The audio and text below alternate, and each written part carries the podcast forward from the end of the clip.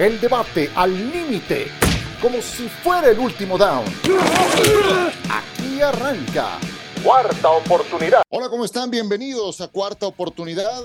Qué gusto nos da saludarles. Es el último programa del año, el último del 2023. Y aquí nos encontramos. Sirva este momento para agradecerle su preferencia, el que descarguen este podcast. Y como saben, la naturaleza de la NFL no nos permite grabar ni presentar un resumen de lo mejor del año. Lo mejor del año está justamente por venir en eh, la temporada actual. Se van definiendo los últimos puestos a los playoffs.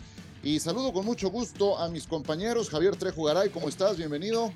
Hola, mi querido Ciro, ¿cómo estás? Hola, compañeros, un gusto saludarles.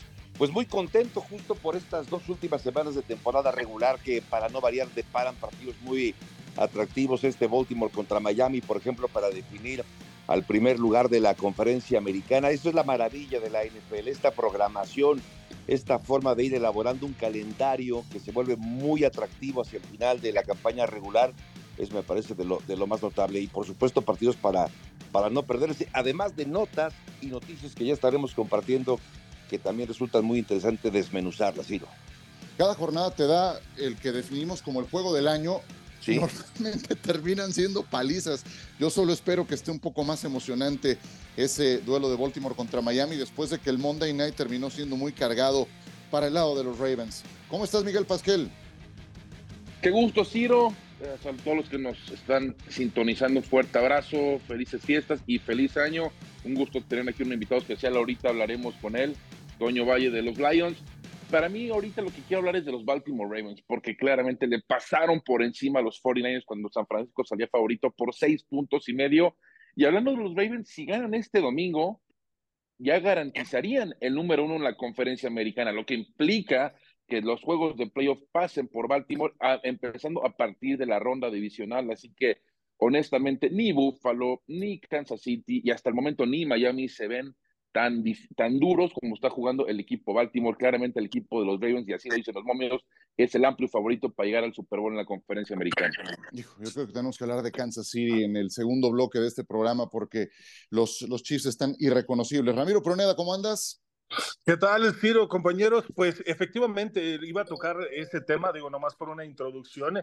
El problema tan grave que está pasando eh, en este momento los jefes de Kansas City van en contra de Cincinnati. Cincinnati sí viene de perder un partido que no esperábamos, pero creo que se van a meter en graves problemas los jefes de Kansas City. Eh, Patrick Mahomes está sobrepasado con la presión que tiene encima de que nadie le está respondiendo en el equipo, ni su defensiva y este equipo va en picada.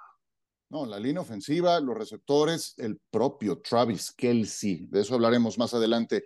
Ya lo decía Miguel, hoy está con nosotros Toño Valle, qué mejor momento para eh, que nos vuelvas a acompañar, querido Toño, que hoy que podemos decir por primera vez en la historia, los Leones de Detroit son campeones de la división norte de la Conferencia Nacional. Qué bien suena, ¿no? Bienvenido, Toño, ¿cómo andas? ¿Qué tal, Ciro? Qué gusto saludarles. Y si me decían que esta plática la íbamos a tener un 28 de diciembre, yo hubiera dicho, claro, tiene todo el sentido, ¿verdad? Es, es, una broma.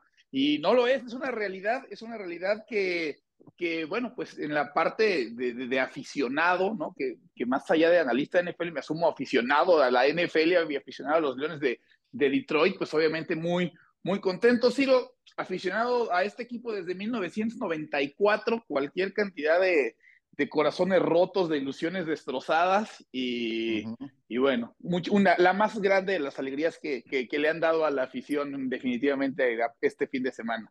Ya que habla el Toño aficionado, me permito eh, asumirme como el Ciro aficionado. El Ciro aficionado, aunque mucha gente lo dude, es fanático de los Vaqueros de Dallas. Y justamente los Lions se enfrentan a los Dallas Cowboys este fin de semana. Si me dicen que los odio, no, les exijo, simplemente les exijo porque me tocó ver versiones triunfadoras y, y, exacto, Javier me entiende perfectamente porque tuviste la edad, Javier, para verlos en, otros momentos más Poquito más que tú, poquitos años más que tú, pues somos casi de la edad, Ciro, pero, pero sí, sí me tocó épocas gloriosas de los vaqueros y ahora están digo, está, está mejor que, que, otros años, pero sí, perdón, te interrumpí, Ciro, pero. No, no, no. Sí, sí, sí, desde luego. Pues imagínate, vamos por el Super Bowl 57 y no lo juegan desde el 30, pues este, ya puedo, entender lo que has vivido, Otoño, pero a ver, empecemos por el juego de este domingo.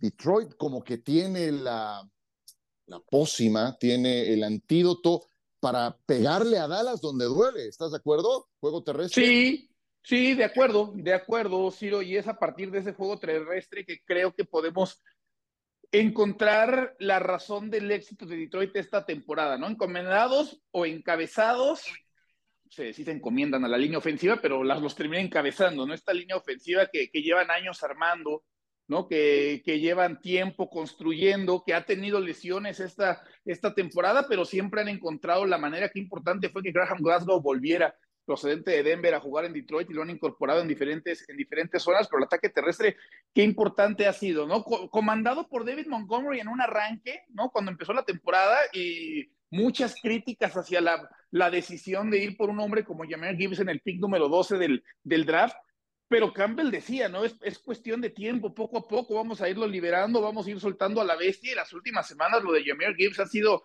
ha sido espectacular, ¿no? Es un ataque que te puede hacer daño con el poder que lleva por el correr por el centro un hombre como, como Montgomery y después la versatilidad que ofrece, que, que ofrece Jameer Gibbs y que da la impresión, está haciendo, está haciendo ver a, a Campbell y a Brad Holmes como, como verdaderos genios, ¿no? Por haberlo tomado en el lugar que lo hicieron en el draft.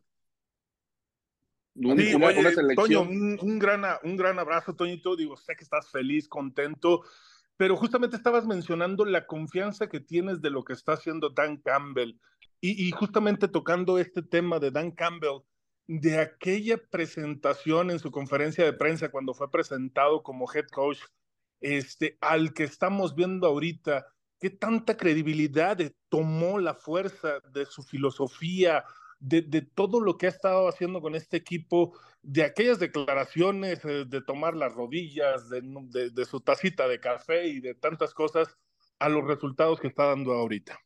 Pues la credibilidad creo que es, creo que es absoluta, eh, Ramiro, ¿no? O sea, a ver, de entrada es el único entrenador en los últimos 30 años que le ha permitido a este equipo ganar la división. O sea, ya sobre la mesa pones en un, un, un banderín que, que nadie más había sido capaz de conseguir a pesar de tener equipos con talento, probablemente no con el talento que se tiene ahorita, pero a ver, equipos con, con Barry Sanders, con Matthew Stafford, con Calvin Johnson pasaron, ¿no? Por este, por este equipo de Detroit. Entonces me parece que, que la credibilidad es, es, es alta, ¿no? En un equipo que creyó en esta filosofía de, de, ser aguerrido, de la, la, palabra grit, ¿no? Inclusive aparece en la playera, en las gorras del, del equipo de Detroit, que una filosofía que están tratando de, de instaurar, ¿no? A partir del, del, no venirse abajo, a partir de, a pesar de las adversidades, seguir, seguir adelante. Entonces, Campbell con este estilo arrojado, que a veces le juega en contra, ¿eh? O sea, y no podemos, así como se le aplaude el jugársela en cuarta y ocho en la prácticamente segunda serie ofensiva de la temporada contra,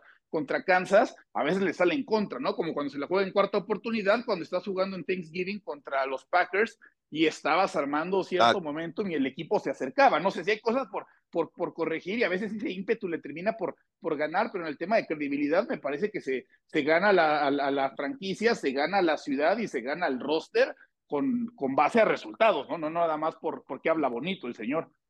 Oye, Toño, primero felicitarte por, por lo que acaba de conseguir tu equipo y felicitarte por ser un aficionado prácticamente tres décadas de un equipo con marca perdedora durante muchos, muchos, muchos años de esos 30. Eh, el ser aficionado de Detroit no era, no era, ser aficionado, era un apóstol, ¿no? Es como apóstol cuando es tan malo y sigues ahí con el equipo, eso de verdad habla de, de, de, un enorme cariño y compromiso con el equipo. A ver, yo veo muchas cosas por las cuales Detroit puede ganarle, ya ponían el énfasis en el ataque terrestre, por supuesto que cuenta con mejor ataque terrestre, con dos muy buenos corredores, cuenta cuando uno ve los, las, los números de, de, de Dak Prescott comparado con lo que ha hecho, lo que ha hecho eh, Jared Goff, no son tampoco tan, la diferencia tan grande. Es mejor Dak Prescott o tiene mejores números que Jared Goff, pero no es infinitamente superior. Así que yo veo muchas virtudes que tiene esta, esta ofensiva, comparables incluso a las que puede tener el equipo de los Vaqueros de Dallas. Yo veo paridad. Pero yo te quiero preguntar entonces, Toño, por dónde va a pasar el partido este fin de semana. Sobre todo si consideramos, como bien lo decías, que Detroit, también los vaqueros, han tenido altibajos. Ese partido que comentabas ante Green Bay, que se vio muy mal, Jared Goff, en los últimos partidos mejoró la versión. ¿Qué versión veremos de Detroit este fin de semana? y por qué sí podría ganarle al equipo de los Vaqueros de Dallas, además como visitante el próximo domingo, Toño. Sí, creo, Javi, muchas gracias, gracias por las, por las felicitaciones y para todos de una vez agradezco, agradezco los, los, buenos deseos eh, en torno al, al, al equipo y a, y, a, la afición de uno. Eh, a ver, de entrada creo que es este juego que, que necesitan ganar los dos equipos, Javo, más allá del tema obvio de que cada que saltas a un emparrillado hay que, hay que regresar con la victoria, sí creo que en el tema de credibilidad, más allá de lo que han hecho los dos equipos en la temporada, sí dejan una dosis de escepticismo. ¿no? O sea, más allá de, del altibajo que pueda llegar a presentar en algún momento de esta campaña o los altibajos que puedan llegar a presentar en un momento de la temporada Filadelfia o pongo a San Francisco en la conversación, creo que se les ve más como candidatos a estos dos que a Dallas y a Detroit, que han hecho buena temporada, que han estado en parte alta de sus respectivas divisiones, bueno, más allá de lo hecho también por, por, por Filadelfia, en la división de, de, los Cowboys, pero siempre parece que no nos sorprende del todo si Detroit o si Dallas dan un mal juego, ¿no? Como que está un tema de, pues claro, lo, lo, esperábamos. Entonces arrancaría diciendo que, que, es un juego muy importante para, para ganar eh, credibilidad por parte de estos, de estos dos equipos. Y después, ¿qué tiene que hacer Detroit? Pues limitar el tema de la entrega de los balones, ¿no? O sea, podrá, podrá sonar muy obvio, Javo, ¿no? O sea, podrá sonar de esas cuestiones, de esas respuestas de, de cajón, pero hemos visto que lo, lo, lo, peor de Detroit esta temporada pasa contra, ya hablábamos del juego de, de, Green Bay, pasa en el juego contra Chicago en Chicago, no más allá de que se logró después, o, antes había ganado contra Chicago en Detroit, pero también ahí se complicó un poco la, la situación pasa en el juego también contra los Ravens, ¿no? O sea, en la medida, e, este equipo no ha sido capaz de levantarse cuando entrega muchas veces el, el, el balón anímicamente. Jared Goff ha sufrido golpes fuertes cuando tiene este tipo de encuentros. Hay otros corebacks que son capaces de reponerse, ¿no? Con muchas entregas. El caso de Jared Goff ha sido más un tema de, de consistencia y de regularidad. Y cuando no encuentra esa consistencia y esa regularidad, pues inclusive ha hecho que gente en Detroit se pregunte si la próxima temporada sí tendrían que renovarlo o tendrían que acabar con el experimento de Jared Goff. Entonces, aunque, aunque suene de esas respuestas de, de, cajón, ¿no? Limitar la entrega de balones es fundamental porque de otra manera creo que Detroit no podrá competir contra este equipo de los Cowboys. Oye, Toño, eso, es importante lo que mencionas, porque yo, de la competencia, a ver, por primera vez desde que se abrió este estadio Ford Field, Detroit va a ser sede de un juego de playoff. Estamos hablando más de 20 años, lo que significa para la ciudad, lo hemos platicado que o en Detroit les gusta el béisbol, por supuesto, les gusta, han sido campeones, en los últimos que 10 años fueron un par de veces campeón con los Tigers, los Pistons han sido campeones, pero los Lions ah, se han quedado siempre abajo. Pero claramente el, tú has platicado, ¿no? Tú has tenido la oportunidad de estar ahí, es, es una ciudad futbolera, una ciudad industrial, pero también pues que le gusta el, el fútbol americano sobresale sobre cualquier otra disciplina deportiva ya van a ser sedes eh, de un juego de playoff. ¿Para qué está este equipo, Toño? Porque ya están en playoff. Que ojo que todavía están peleando el número uno de la conferencia nacional. Hay que dejarlo claro. Se habla, el hype está muy alto de que ganaron la división, pero todavía pelean, ¿eh? El uno o el dos. Yo no me, no, no me sorprendería que Filadelfia caiga la última semana contra Nueva York y que Detroit pueda ganar sus últimos dos partidos. Pero ya hablando de los playoffs, ya hablando de la semana de playoff, ¿para qué está? ¿Qué podemos esperar de estos Lions, Toño, una vez que empiece la postemporada? Pues primero arrancaría, Mike, diciéndote que ese juego sería pues el más importante en la historia de la franquicia desde que perdieron contra Washington, ¿no? Buscando llegar al Super Bowl a principios de los 90, ¿no? Entonces, así arrancando, pues así el, el, nivel del, del, hype, de la, de la expectativa de una ciudad que, que bueno, los, Tigers no son campeones desde el 84, ¿no? Y los Pistons desde el 2004, y mientras grabamos este podcast acaban de perder su juego 27 de manera consecutiva en la NBA. Entonces, la alegría absoluta de la ciudad pasa por, por Dan Campbell y, y, y los Lions. Después, ¿para qué está? Mucho creo, además del tema de la, de la consistencia y del no entregar balones, mucho depende este equipo, creo yo, también en la medida que puedan hacer funcionar a una defensiva que por momentos luce muy bien y hay otros juegos donde luce muy mal, ¿no? O sea, sí creo que urge, urge recuperar a Garner Johnson, que parecería que estará de regreso para el juego contra Dallas, ¿no? Pero si no, seguramente para playoffs estará. Urge apoyo, ¿no? En la línea defensiva o gente que pueda generar y ejercer presión sobre el coreback rival, porque Aidan Hutchinson no puede hacerlo absolutamente todo, ¿no? Ya vendrá de regreso James Houston, que la temporada pasada cerró muy bien el año, ¿no? Y fue una máquina de, de capturas la parte de temporada que pudo, que pudo jugar, pero yo, creo que la, la, ofensiva dentro de todo ha sido consistente y es una amenaza eh, constante para, para el rival no necesariamente la, la defensiva. Sí creo que para tener una participación larga en playoffs, necesita, urge, urge que Aaron Glenn haga funcionar a, a, la, defensiva, ¿no? Sobre todo el tema, el tema de la presión, que sí ha sido algo que le ha caído en responsabilidad casi sola, ¿no? Y, absoluta a Aidan Hutchinson. Sí, sí, sí. Como ustedes pueden escuchar, Toño está muy, muy empapado de toda la actualidad de, de los pistones. Estoy de, de, los pistones, de los leones y también de los pistones, pues de toda la ciudad. Eh, y, y, me parece muy puntual lo que estableces, el tema de la defensiva. Yo, yo veo muy notorio el rendimiento de Detroit cuando es local a cuando es visitante. De Jared Goff cuando juega en un domo y cuando juega fuera entonces, yo, yo, ahí encuentro también una tendencia muy clara, no sé cómo lo ven ustedes, de cuando tiene posibilidades. Por eso creo que aunque Dallas sea un equipo más sólido jugando en Arlington, en esas condiciones tienden a igualarse, Javier, las cosas sí. para este partido que viene. Entonces, eh, yo, yo, no lo pondría tan del lado de Dallas este encuentro. Yo sí le doy una oportunidad a Detroit, especialmente porque tienen esa dupla de corredores de bola y hay que ver cómo le fue a Dallas contra Buffalo en esa materia, cómo le fue a Dallas contra Miami en esa materia. Por eso empecé esta, esta charla estableciendo que creo que tienen el antídoto para, para fastidiar a los Cowboys este fin de semana. Sí, claro, y de paso, si lo pudieran conseguir romper la racha positiva que tiene Dallas jugando en casa, de si no mal recuerdo, son ya 16 partidos consecutivos ganados en casa.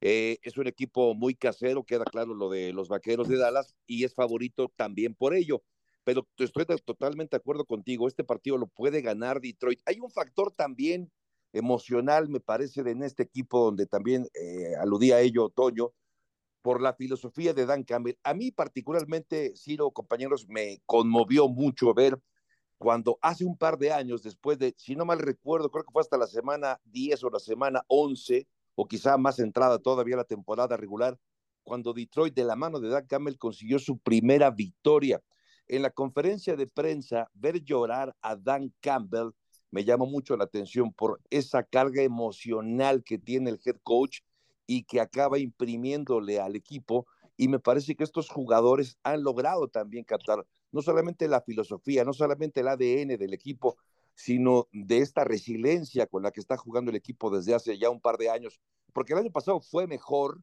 anotaba muchos puntos, aunque la defensiva recibía más, no le alcanzó. Hoy se han equilibrado más las cosas.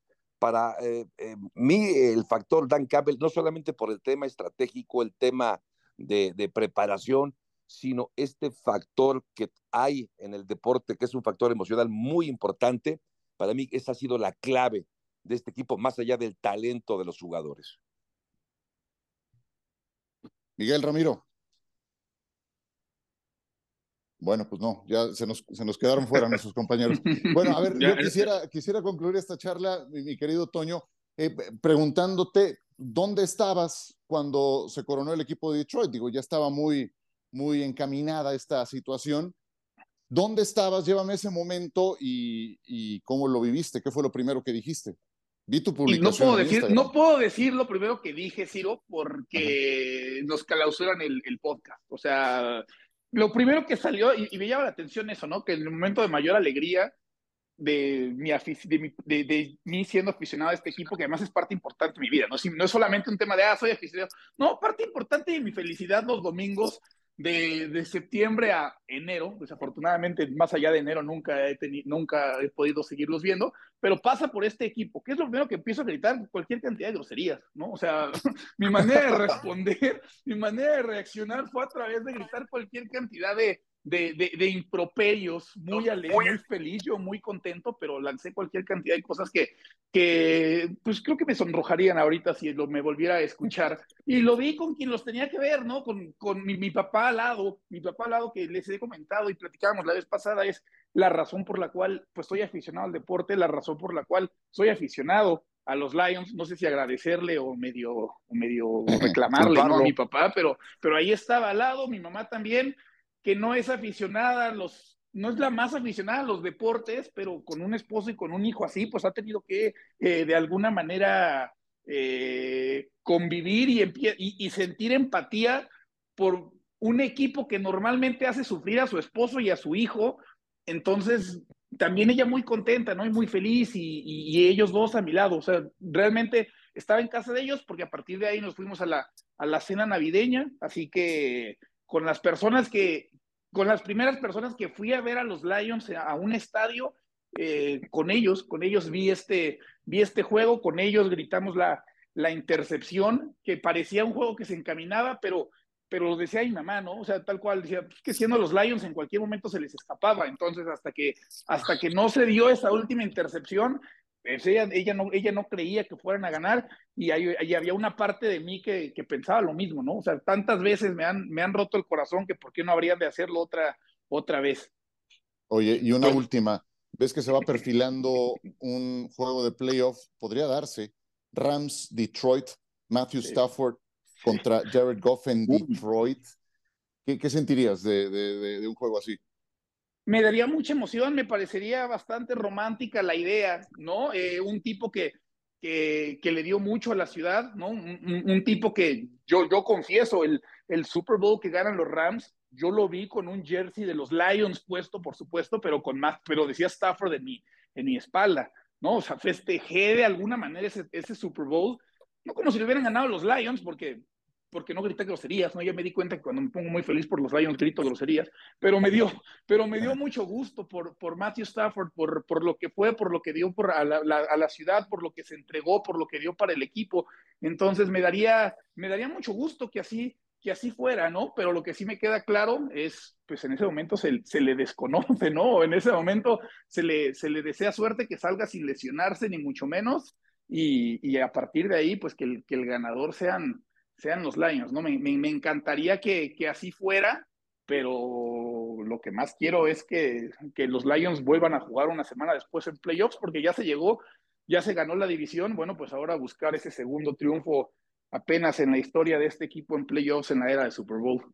Bueno, ya por lo pronto, en este momento solamente les pediré un favor a todo el equipo de los Leones de Detroit y que este fin de semana pudieran tener una victoria más, simplemente para comprobar una teoría que tengo de cierto equipo. Tranquilo, tranquilo, ¿eh? Tranquilo. te mando un fuerte abrazo. Ya, como están las cosas, hay que dejarlo claro, Detroit muy probablemente va a pasar de número 3, a menos que Filadelfia tenga un descalabro o Detroit este, y gane sus dos partidos, pero yo creo que va a ser los Rams contra Stafford en Detroit, la ronda de comodín, y si se gana ese partido, pues yo creo que Filadelfia acabará en número dos, lo que implicaría que automáticamente Detroit, ya pensando en una ronda divisional, vaya a, a Filadelfia. Insisto, faltan dos semanas, todavía, todavía mucha historia puede pasar, pero el panorama es más o menos como se puede pintar ya de cara a la postemporada y pues que desearte mucha suerte. Y qué padre, Toño, que después de tantos años estás viviendo esta experiencia. Muchas gracias, Mike. Muchas, muchas gracias. Pues ojalá, ojalá que dure. ¿no? Uno pensaría el equipo además es joven, ¿no? Se han hecho buenas decisiones, no hemos hablado hoy de Brad Holmes, Brad Holmes ha tomado muy buenas decisiones en el draft, vendrán momentos importantes de, de decidir qué hacer con, con, contratos que se renuevan, ¿no? De entrada, el, contrato de Penny tendrá que estar ahí, eh, obviamente, eh, próximo a renovarse, habrá que ver qué pasa con Jared Goff, pero, pero si es un equipo joven, que uno pensaría estará al menos competitivo este equipo por los próximos años. Jameer Gibbs y Sam Laporta, cada uno ha conseguido nueve touchdowns y es la primera vez que dos novatos llegan a esa cifra en su primera temporada. Impresionante lo que ha hecho el equipo de Detroit. Pues eh, te mandamos un abrazo, mi querido Toño. Qué bueno que estás disfrutando esta temporada. Como dice el gran Javier Trejo Garay, ya les tocaba. Y, y desde luego que nos da mucha, mucha alegría ver no nada más un equipo ganador, sino un cambio de cultura en, en, este conjunto, que eso es lo más difícil y eso lo ha logrado Dan Campbell. Un abrazo, que pases feliz año y te seguiremos eh, invitando aquí a esta cuarta oportunidad cuando venga el partido de postemporada de los Detroit Lions. Un abrazo, Toño, gracias. Muchas gracias, Ciro, con gusto, con gusto. Ya saben que yo aquí con ustedes, cada que me inviten vengo con, con mucho gusto. Gracias por, por las buenas vibras, gracias por, por hablar los Lions y bueno, mucho éxito. Feliz año a todos, un abrazote. Tus redes, Toño, ¿dónde te puede seguir la gente? Sí, en ex me pueden encontrar en tono Antonio-Valle y me pueden encontrar en Instagram como ante Tono Valle 9. Tono Valle 9, así me encuentran en, en Instagram. Son las redes que más, que más utilizo, sí. Sí, vía Instagram fue que supe la primera reacción de Toño cuando fueron campeones divisionales. Vámonos a pausa y regresamos Quarterback Lamar Jackson, one of the candidates to win MVP. He's having also a great season. Yeah, you know, he's just a special guy. Um, that's, that's my fourth year being around him, and you know, each year I just keep getting uh, uh, amazed of how how he plays, and then every time you every time you're on the sideline, you just want to watch the show. You know, Lamar's out there doing what he does. Pasión, determinación y constancia es lo que te hace campeón y mantiene tu actitud de ride or die, baby. eBay Motors tiene lo que necesitas para darle mantenimiento a tu vehículo y para llegar hasta el rendimiento máximo. Desde sobrealimentadores, sistemas de sonido, tubos de escape, luces LED y más. Si buscas velocidad, potencia o estilo, lo encontrarás todo en eBay Motors. Con más de 122 millones de piezas, siempre encontrarás justo lo que buscas. Y con Guaranteed Fit de eBay, tienes la garantía de que tu pieza quede perfectamente a la primera o se te devuelve tu dinero. Porque con eBay Motors, quemas llantas y no tu dinero. Con las piezas que buscas, a los precios que quieres, tu auto se convertirá en el MVP que te dará el triunfo. eBay Motors. ebaymotors.com. Solo para artículos elegibles se aplican restricciones. It's a special thing. Even your team is an MVP. I know it's a, a team game, but it must feel nice. Debe sentir bien que digan MVP, ¿no? Um, it's really cool for my team to, you know, feel that way about me. But I'm, I'm chasing something else. You know, hopefully we make it to February. That's our goal. But it's one game at a time. We just need to stay locked in on our opponents each and every week. Un partido cada semana es la clave. Haber tenido Toño Valle en este programa. Le mandamos un abrazo y vamos con otros temas, porque ya decías, Javier, el Ravens contra Dolphins, eh, pues ofrece, ofrece una eh, confrontación imperdible este fin de semana. ¿Qué esperas de, de, este partido? Porque los Ravens vienen de dar un juegazo contra San Francisco, de someterlos, de, de lo, que, lo que San Francisco le hizo a la mayoría de sus rivales en esta campaña Ahora los Ravens fueron a su casa ¿Sí? a hacerle con cuatro intercepciones a Brock Purdy. Ya vimos eh, esa situación, pero bueno, estamos hablando de los Ravens, van contra Miami. ¿Y eh, qué esperas de este partido? Ciro, como tú lo decías también en el arranque de este podcast, que ojalá sea un partido parejo, que no sea una paliza, porque ah. muchos de estos partidos tan esperados acaban siendo así. Eh, pero yo creo, eh, a ver, después de ver lo que hizo Baltimore, como bien apuntas, que le pasó por encima a San Francisco. Miami viene de ganar también un partido complicado ante los Vaqueros de Dallas. Es decir, los dos vienen con una buena victoria, más allá de sus números. Siempre es mejor venir ganando y además una buena victoria contra equipos complicados y llegar a enfrentarse para este partido. Yo creo que, que Baltimore, por muchas razones, yo sé que tendemos, tendemos a sobrereaccionar después de victorias como la de Baltimore, por ejemplo, el la pasada semana. Pero Baltimore me parece un equipo más redondo. Eh, la proclividad, por ejemplo, que tiene el equipo de Miami de perder balones es uno de los factores porque va a enfrentar a una defensiva que es la primera, la que tiene los números a favor en cuanto a recuperación de balones. Por ahí me parece que puede pasar la clave de este partido. Veo a un mejor mariscal de campo como es Lamar Jackson sobre Tua Tagovailoa a pesar de no contar con receptores tan verticales como es eh, Tyreek Hill, como puede ser eh, Jared Wardle, pero también tienen a un Say Jones que se ha convertido, me parece, en una gran revelación como receptor, sin duda uno de los mejores también de la NFL. Veo un partido parejo, Ciro, veo un partido parejo, quiero que así sea, me gustaría como aficionado ver que existe un, un que, que, que, haya paridad, que lleguemos hasta el último cuarto con eh, esta posibilidad de que cualquiera de los dos pueda ganar pero me parece que al final del día se va a acabar decantando la victoria en favor de Baltimore porque lo veo mucho mejor armado, veo una mejor defensiva también con la que tiene Baltimore. Yo creo que la victoria le corresponde al equipo de los Cuervos. ¿Ya, vieron el Hard Knocks in season? Si tienen HBO, no se lo pierdan. Yo lo empecé a ver apenas y, está buenísimo, la verdad. Como cada producción de NFL Films, pero, pero este especialmente me ha ayudado a entender mejor al coach McDonald, la forma en la que ha trabajado con Tua Tagovailoa, su cultura, eh, entonces, eh, este equipo tiene también lo suyo, porque entre otras cosas, eh, Miguel, Tua Tagovailoa es el coreback que más rápido se deshace del balón. 2.4 segundos para encontrar a sus receptores. Y, eso en, buena medida se debe a la velocidad de Tariq Hill, de Jalen Waddle, de todos. Las cinco velocidades más altas que algún corredor o receptor ha alcanzado en esta campaña corresponden a jugadores de los Dolphins. Y entonces, ¿cómo es que Tua se deshace tan rápido del balón? Pues porque sus receptores se desmarcan más rápido que cualquier otro. Cuando logras chocarlos en la línea de golpeo, cortar el timing, la progresión, entonces es que puedes tener éxito, pero no todos son exitosos en ese sentido. ¿Podrá Baltimore? Sí, mira, aquí yo creo que hay que seguir el punto así más importante hasta el momento, la situación de Jalen Waddle salió lesionado contra Dallas y está en gran duda por una lesión en el tobillo contra los Ravens. Ir de visita, buscando ese número uno en la conferencia americana, porque ojo, si Miami gana los últimos dos encuentros en Baltimore y recibiendo a Buffalo, terminará como número uno en la conferencia americana. Pero eso para mí es a, seguir. El 62% de los pases que ha completado Tua han sido a Hill y a Waddle. Ahora, cuando le lanzó en el juego contra Dallas, que no estuvo Hill y no estuvo y no estaba Waddle, también tuvo buenos números. Pero no es lo mismo enfrentar a la defensiva de Dallas de visita que enfrentar a la defensiva agresiva de los Baltimore Ravens. Yo creo que va a pasar mucho por esta situación de los receptores. Y del lado de Baltimore, si vemos el juego que sacaron contra San Francisco, nadie lo esperaba. ¿Cuál es la fuerza de los de Baltimore? El juego terrestre. Pues solamente corrieron, contando con los siete acarreos de Lamar Jackson, que muchas fueron jugadas rotas, jugaron eh, corrieron en 26 ocasiones, contando con esos siete acarreos y lanzaron 35 veces. Si este plan de juego lo van a llevar contra Miami, creo que les puede salir caro.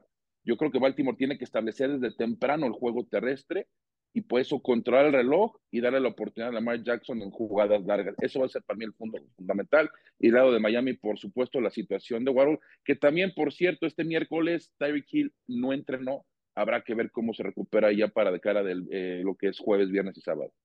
De hecho, fíjate, justamente lo que mencionas en cuanto a los receptores de Miami, sí va a ser una situación muy importante. Además de que, bueno, ahorita son tres puntos y medio lo que se menciona en Las Vegas en favor, obviamente, del equipo de Baltimore por estar en casa Creo que Miami es la oportunidad perfecta de demostrar que puede ser un equipo que puede ganar fuera de Miami y eso le pudiera ayudar, obviamente, a buscar a la siembra número uno dentro de la conferencia.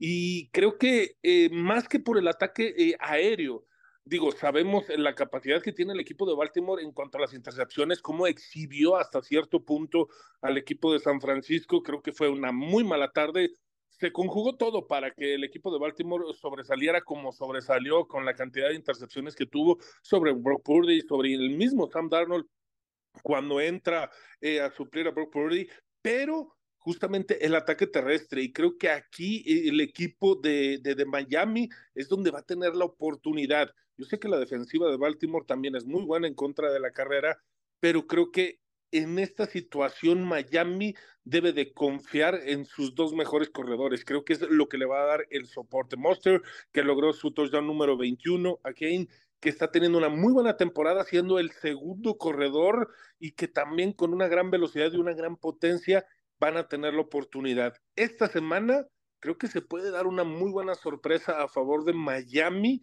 si saben establecer el ataque terrestre obviamente por la situación de las lesiones tanto de Hill, que descansó justamente como mencionas este miércoles, todavía el tobillo no está al 100%, y también en la situación de Warhol. Así que por el ataque terrestre es donde se va a dar la sorpresa. Muy bien. ¿Alguien que quiera agregar algo de este partido o entramos al tema Russell Wilson que, uf, creo que tiene, tiene mucho de dónde cortar? Vamos con Russell Wilson. sí, me parece bien, Ciro. Apoyo la moción. entonces, porque esto, esto se veía venir, ¿no? Ya, ya explotó esta bomba, pero creo que se veía venir eh, basado en que, pues en reacciones, en cosas que vas leyendo entre líneas, ¿no? El tema es que ya eh, el siguiente analista tendría que ser entonces Sean Payton, si lo que tenga en mente hacia el futuro no funciona. Sí, puede ser, sí, no puede ser. A ver, a mí, eh, después de dos derrotas en dos partidos, eh, los cuales pudo haber ganado el equipo de Denver, la forma en la que Sean Payton regaña de manera, yo sentí de verdad hasta pena ajena, ¿eh? cuando vi la forma en que le gritaba a Sean Payton, porque además un entrenador en jefe como Payton, con tanta experiencia, sabe que las cámaras están ahí. Tan es así que hemos visto muchas veces cuando están mandando alguna señal cómo se tapan la boca porque saben que las cámaras los están enfocando. O sea que esta, esta reacción tan, eh, tan agresiva, tan poco cortés de regañar públicamente a Russell Wilson me pareció, me pareció desafortunado de entrada de Sean Payton. Pero por otra parte, más allá de, de las formas, lo que representa sentar ahora a Russell Wilson, me parece que, eh, no sé la opinión de ustedes, pero me parece que el equipo de, de Denver está pensando ya en deshacerse de Russell Wilson.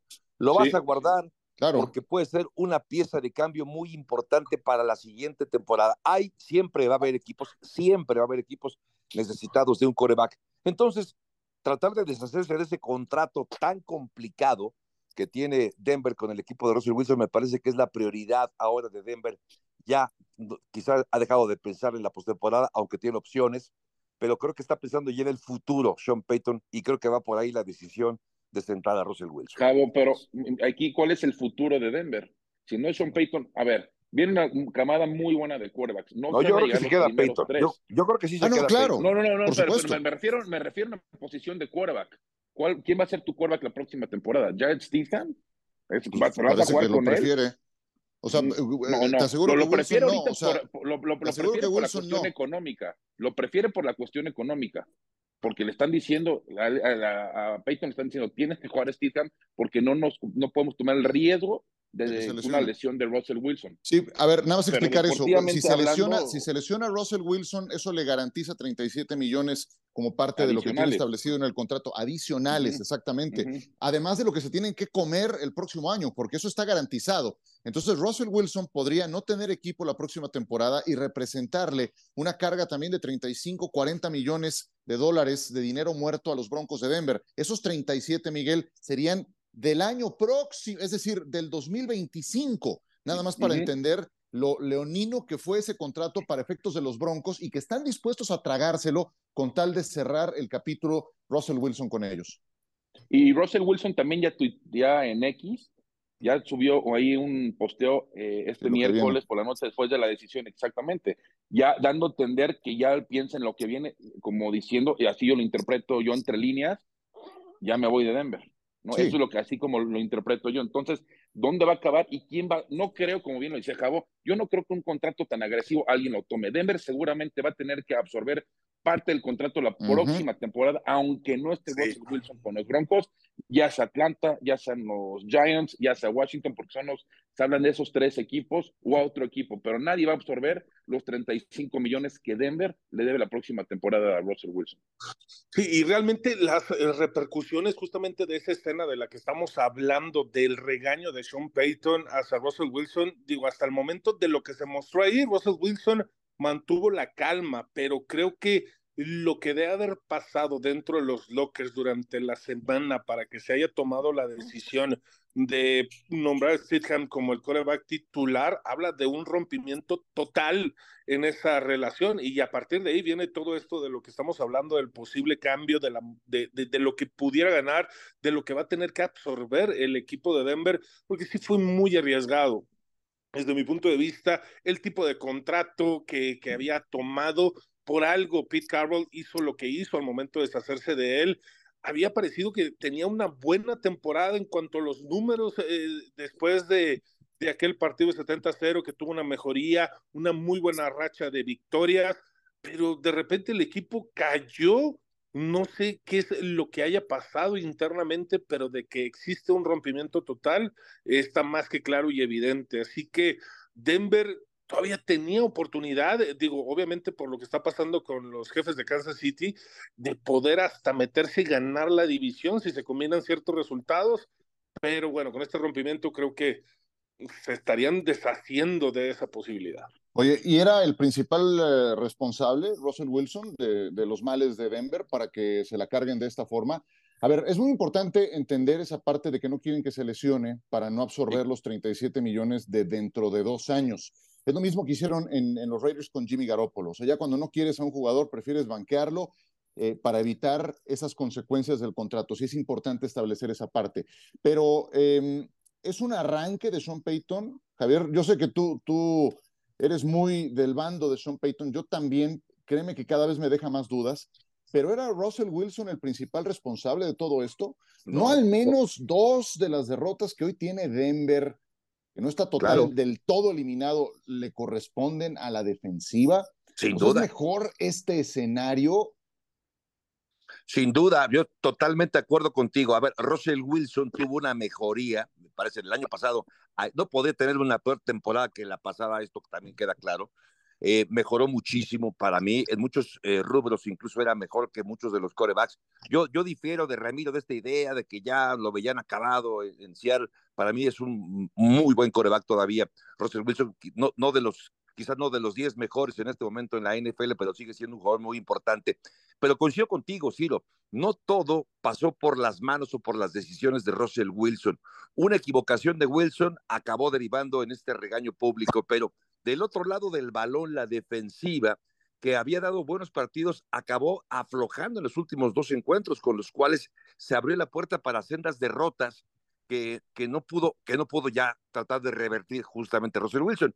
Yo creo que los, son varios los factores. No solamente es un, eh, uno el, el, hecho de que Russell Wilson haya tenido un momento malo, son varios. Y me parece también que más que la decisión de sentar, como, como lo hemos platicado en estos últimos minutos, no va tanto por el, el la baja, el bajo rendimiento de Russell Wilson, sino por la decisión de, de cambiarlo, deshacerse de ese contrato, tal y como pasó, por ejemplo, también con Derek Carr cuando el año pasado lo sentaron ya en las últimas eh, eh, eh, semanas justamente para lo sí. mismo.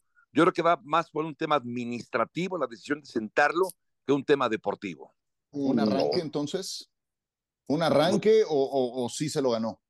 A ver, es que pasa esta situación, o, fíjense, si vemos la tendencia de lo que pasó su último año en Seattle, digo, Pete Carroll lo mantuvo como titular hasta el final, después obviamente ya pasó este cambio para el equipo con Denver entre, bueno, el intercambio de jugadores y toda esta situación, pero otra vez un problema interno, solo que Sean Payton creo que tuvo la decisión un poquito más atinada de, de, de justamente esto, de ponerlo en la banca, pero creo que sí son ciertas actitudes de Russell Wilson que al final de cuentas hace que se tome la decisión fue un problema muy similar el que tuvo en Seattle, este, bastante, vaya, secreto como a voces de las diferencias de la toma de decisiones, de cómo se quiere llevar un plan de juego, y eso fue exhibido por Sean Payton, de donde no le aguantó esta actitud a Russell Wilson.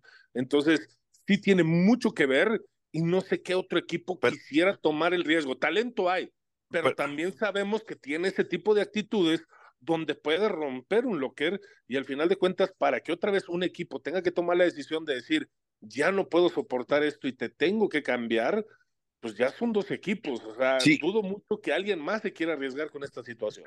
Si, si, es por un tema de vestidor, lo puedo entender, pero no por el rendimiento. ¿eh? Tiene no, más pases de touchdown que Patrick Mahomes, más Exacto. pases de touchdown que Tua Tagovailoa, sí. menos intercepciones que Patrick Mahomes, mejor rating que, que ellos dos. Así que sí, si es por ahí, sí. lo puedo entender.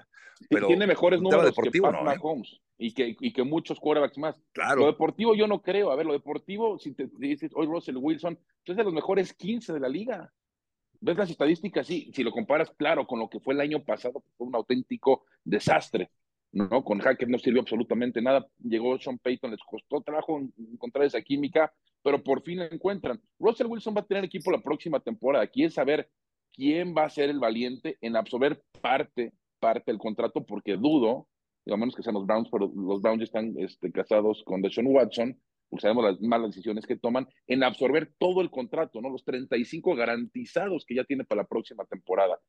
Sí. Tener Yo... que ver unas negociaciones. Ahí es donde veo el punto. Lo extracansan, honestamente, no creo que sea un tema. Lo deportivo tampoco, tampoco creo que sea un tema, porque sí, Russell Wilson ha demostrado que es un sólido quarterback con el que se puede ganar.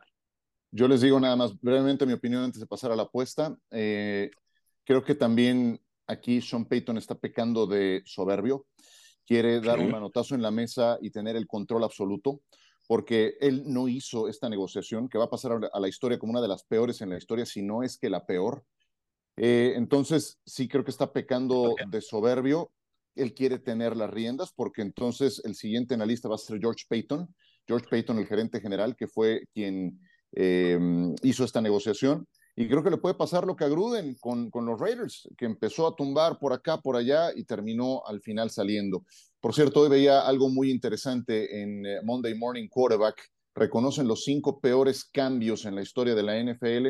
Ponen como número cinco lo que San Francisco pagó para que Trey Lance fuera su primera selección de draft. Lo que hizo Nueva Orleans, donde dio todas sus selecciones colegiales para poder reclutar al corredor de bola Ricky Williams Ponía número tres a Russell Wilson, yo lo pondría más alto. Número dos, la negociación de Cleveland por Deshaun Watson. Número uno sigue siendo la de Herschel Walker. No perdamos de vista que para llevarse los Broncos a Russell Wilson pagaron con Drew Locke, Noah Fant, Shelby Harris, dos primeras, dos segundas y una quinta selección de draft. Imagínense nada más de lo que estamos hablando. Y la onda expansiva no termina todavía porque habrá consecuencias en el tope salarial, al menos la próxima campaña para los Broncos. Y ojo, si Stidham se llega a lesionar en los últimos dos partidos, ¿quién va a entrar al quite? Porque Russell Wilson sigue siendo el coreback número dos. Entonces, todavía la última palabra de esta historia no se ha dado. Apuestas, ¿quién empieza? Voy, pues, yo me voy con el juegazo del domingo, me voy a quedar con los Dolphins con tres puntos y medio de visita Puede ganar Baltimore, sí, pero creo que gana por menos de tres puntos o tres máximo. Voy a tomar ese medio punto que ahorita todavía está viable. Lo tomo, puede subir a cuatro puntos. Hoy está en tres puntos y medio. Me quedo con Miami de visita con tres puntos y medio. Yo me voy a ir con la apuesta de Cincinnati en contra de Kansas City. Digo, creo que va a ganar Kansas City. Le urge ganar este partido, pero no va a cubrir la línea de los siete puntos. Yo creo que Cincinnati los va a meter en graves aprietos otra vez vamos a ver un Kansas desesperado, pero al final de cuentas creo que va a lograr sacar la victoria, digo, por tres puntos, eh, si acaso, en este juego. Yo me quedo con Dallas, eh, Dallas contra Detroit, es favorito Dallas por seis puntos, jugando en casa, un touchdown de diferencia. Me parece que este, este escenario sí lo puedo ver, sí me lo puedo imaginar. Sí veo a Detroit cubriendo la línea para este partido perdiendo el partido probablemente por un margen inferior a esos seis puntos, con lo cual pues estaría cubriendo la línea en las apuestas, Ciro. Qué barbaridad, me ganaron dos de las que tenía en mente y... Pues pide primero, Ciro, para la próxima, pide primero. Pues sí, ¿verdad? Caray, justamente te iba a dar a Detroit más, más seis, me gustaba esa idea. Pero entonces, ¿sabes? Voy a ir con, voy a ir con los Raiders. Voy a ir con los Raiders más tres en Indianápolis ante los Colts. Ay, no, no, sabes que no, mejor voy con Chicago. Chicago menos tres. Chicago menos tres en casa contra los Falcons. Yo sé, yo sé que los Falcons cambiaron de coreback, funcionaron mejor en su último partido, pero fue en casa. Las condiciones en Chicago son otras.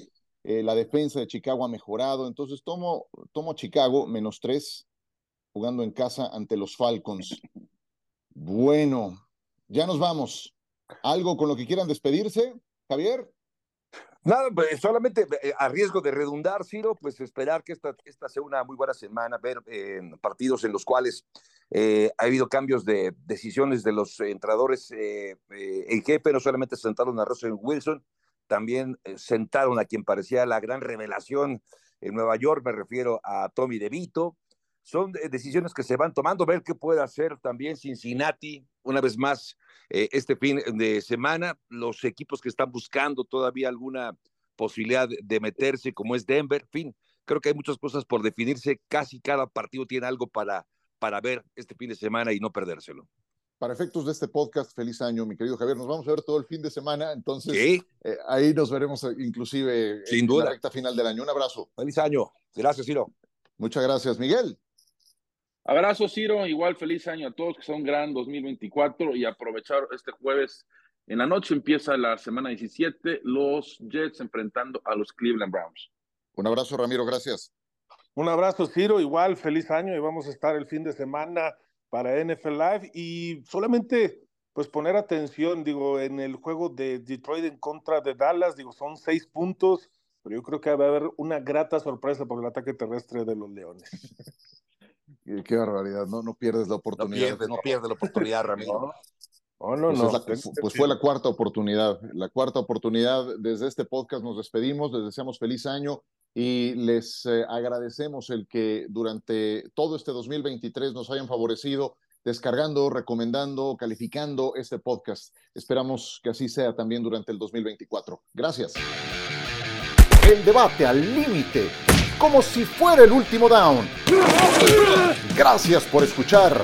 Cuarta oportunidad.